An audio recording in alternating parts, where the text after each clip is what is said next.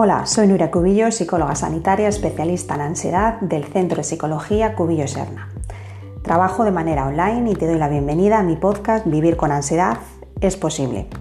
En el episodio de hoy te explico cómo se inicia, se produce y se mantiene el pánico.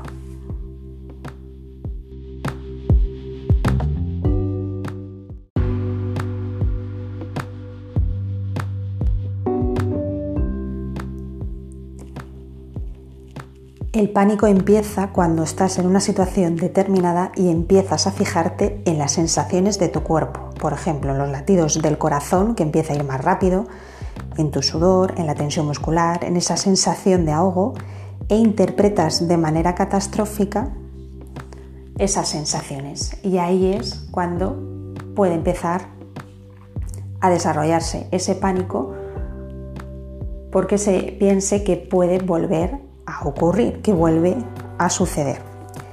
Después de experimentar un episodio de pánico, puedes sentir cierto temor a que se repita y estarás más atento y atenta a captar cualquier sensación interna similar a la que notaste ese día en concreto. Focalizar tu atención en tus sensaciones aumenta la probabilidad de que las captes y esa atención facilita un nuevo episodio catas de nuevo las sensaciones y sueles repetir la interpretación catastrofista. Y después de experimentar uno o varios episodios en tu cabeza, quedó grabado la asociación entre esas sensaciones y su evaluación negativa. Notas sensaciones temidas y crees que estás ante un peligro y tu creencia de que estás ante el peligro hace que se ponga en marcha tu sistema de alarma y tu cuerpo y tu cabeza reaccionan como si estuvieras ante un peligro real.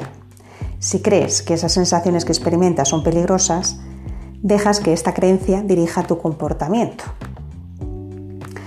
Intentas evitar esas sensaciones por cualquier medio y huyes o escapas de ellas cuando aparecen, por ejemplo, acudiendo a urgencias, tomando la medicación o yéndote a casa.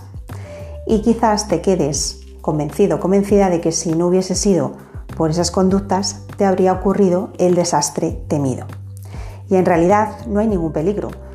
Todas esas conductas dirigidas a evitarlo tienen como resultado el salvaguardar tus erróneas interpretaciones catastrofistas, que son la raíz del problema. Las conductas dirigidas a evitar el supuesto peligro te impiden comprobar que las sensaciones temidas no pueden producirte ningún daño. Es la interpretación que haces la que te genera todo ese angustia y ese malestar.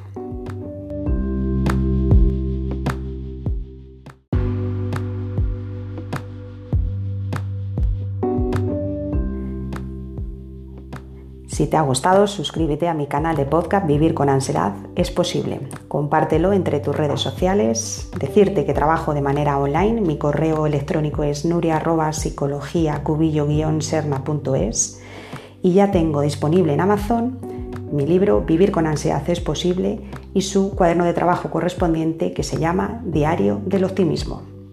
Muchas gracias y me despido hasta el próximo episodio.